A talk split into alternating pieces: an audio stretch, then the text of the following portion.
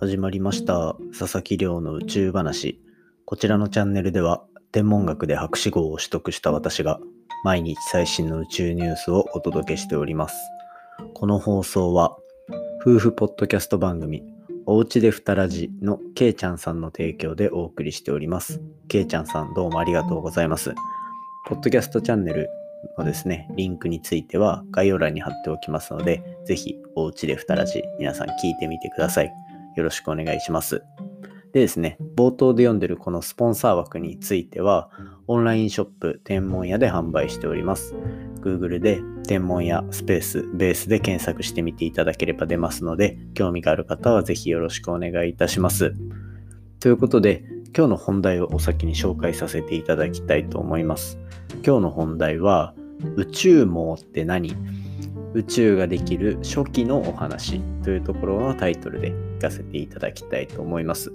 でですね、今日話すのは、こう、宇宙ができてから103、宇宙ができたのが138億年前になっていて、そこから宇宙がどうやってこう進化してきたのか、私たちがいるような、まあ、星ができるだったりとか、銀河ができるとか、あとはブラックホールができるとか、そういうところは一体どういう流れで、その宇宙ができてからどういう流れで、そういう銀河とかが成長してきたのか、まあそんなお話を今日はしていきたいと思います。で、なかなか馴染みのない宇宙網って読むんでしょうね。これはコズミックウェブっていう、まあ、宇宙の中に出てくる立体的な網目構造についてのお話になってますので、きっと初めて聞く方も多いんじゃないでしょうか。ぜひ最後までお付き合いください。よろしくお願いいたします。ということで、毎日恒例の近況報告、活動報告をさせていただきたいと思うんですが、今日の、まあ、あれですね、スポンサー枠は、おうちでふたらじのけいちゃんさんからいただいたんですけど、やっぱこう、ポッドキャストチャンネルをやられてる方からのこうご支援っていうのはすごい嬉しいものがあって、こうポッドキャスト全体を盛り上げたいなって今すごい思ってるんですね。で、まあそんな風に考えてる中で、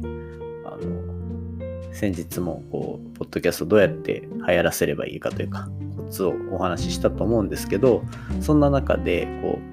う、科学ポッドキャストチャンネルで、こう、チームみたいなのを組んで、ポッドキャスト盛り上げようという動きを今、ちょうどスタートさせているところです。で、例えば、バイリンガリレオだったりとか、そんな理科の時間、青春アルデヒドだったりとかっていうようなチャンネルで、こう、合同になって、あの、いろいろな発信をしていこうというようなところで、今活動しているんですけど、そんな中で同じ宇宙系のポッドキャストチャンネルをやられてるコペテンナイトっていう女性2人がやってるポッドキャストチャンネルですね。このお二人と今日はミーティングをさせていただきました。で、まあ、僕の方から声かけさせていただいたんですけど、こう、まあ、宇宙系の同じポッドキャストチャンネルっていうところもありつつ、あとはこの科学系ポッドキャストのチームを組むっていう時にですね、コペテンナイトの誠さんにもこう声かけさせていただいたら、まあすぐにぜひやらせてくださいっていうことでこう参加を表明してくれた、すごい嬉しかった思い出を思い出しつつ、まあそんなミーティングをしておりました。で、今日のミーティングは、まあ2つのチャンネル、お互いのチャンネルでコラボ収録しましょうっていうお話だったんですね。なので、こう、いつも声で聞いてる誠さんと、あとはパートナーのみずほさんのお二人とこうカメラ越しですけど顔を見て初めてお話ししてやっぱりポッドキャストチャンネルやられてる方というか普段こう声を聞いてる方だと何でしょう。いざ顔を合わせて話してみてもなんかすごい親近感が湧くというかこれ多分音声配信マジックだったりすると思うんですね。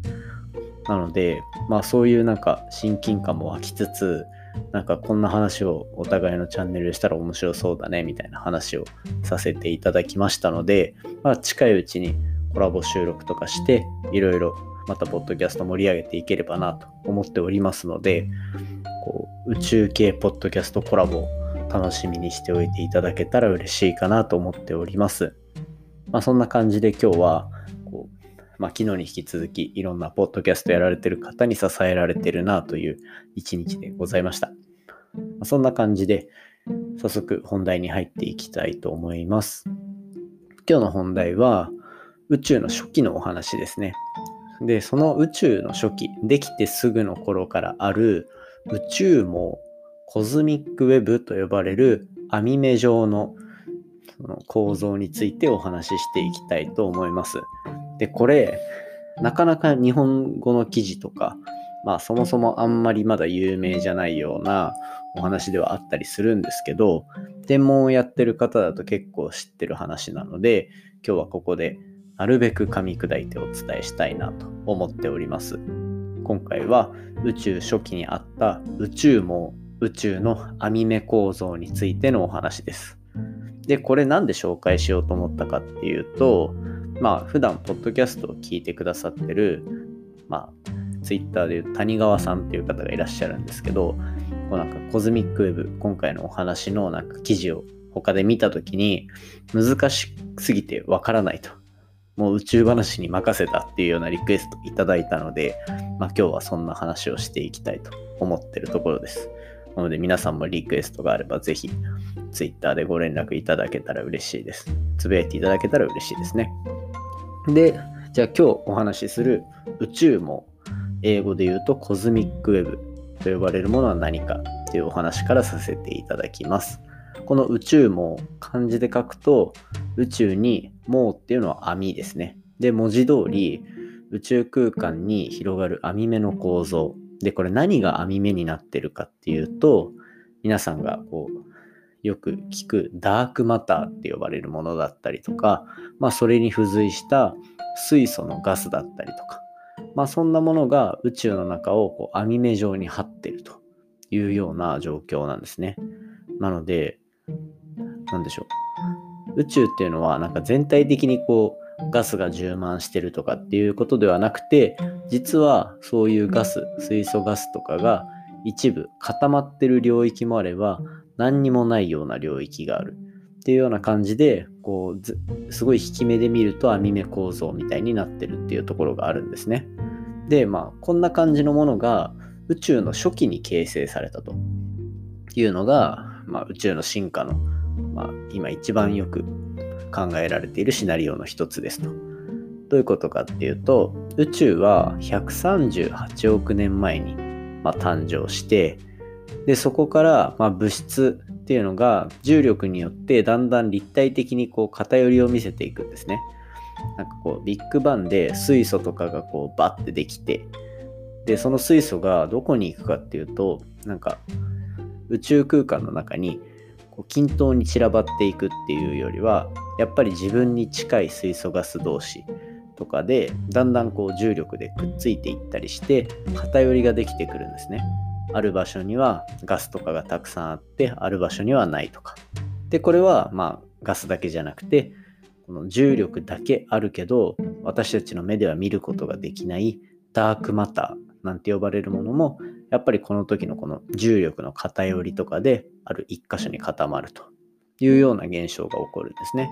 なので皆さん単純にこうなんか簡単な網を想像していただければいいかなと思うんですけど網を広げると、こう線になってる部分、まあ、紐がありますね。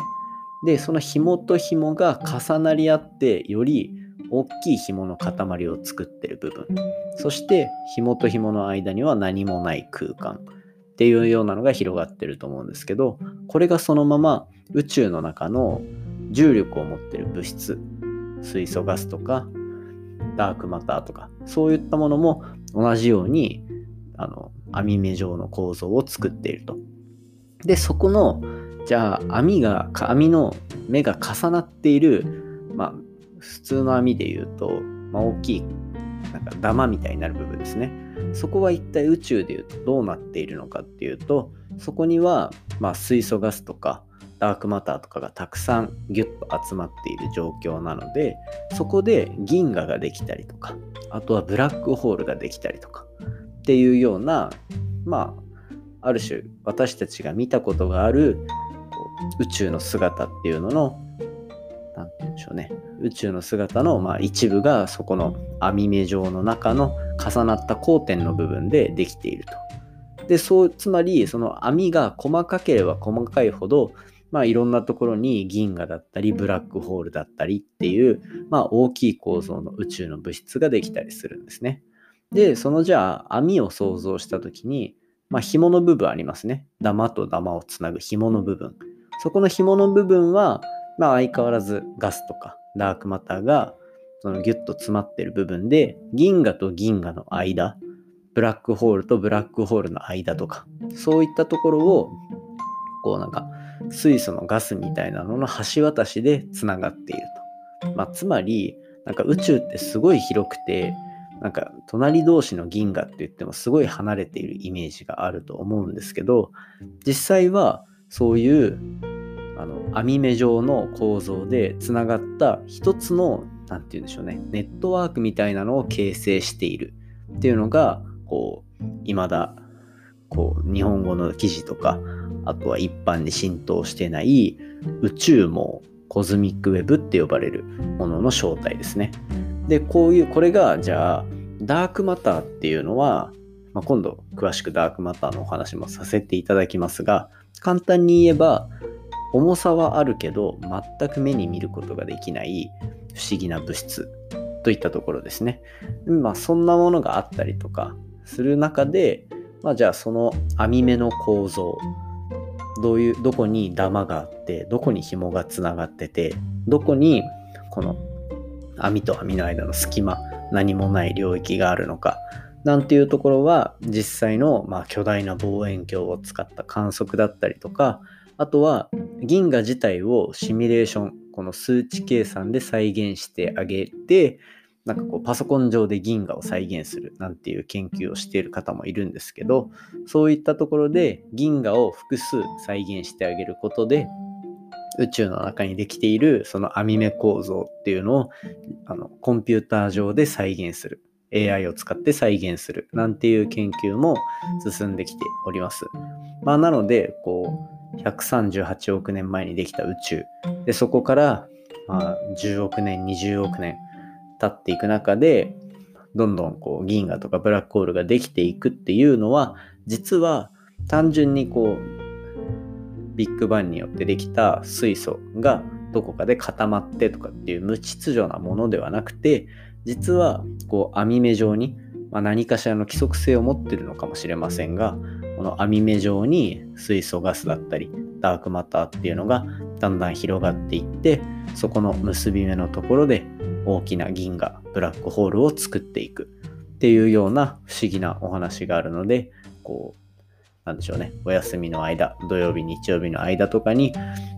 旦こう宇宙ができてすぐの時っていうのはどうなってたのかなんていうのを妄想してみていただけたら嬉しいかなと思います。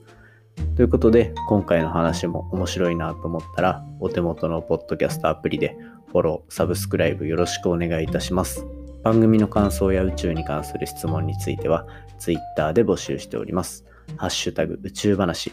宇宙が漢字で、話がひらがなになっておりますので、じゃんじゃんつぶやいていただけると嬉しいです。それでは今日はミーティングをさせていただいたコペテンナイトの CM をお送りして、お別れとさせていただきます。それではまた明日お会いしましょう。さようなら。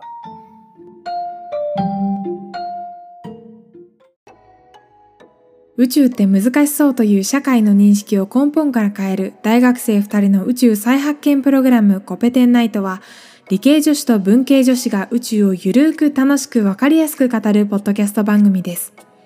くすっと笑えて宇宙に詳しくなれるコペテンナイトはあなたの知的好奇心を刺激します。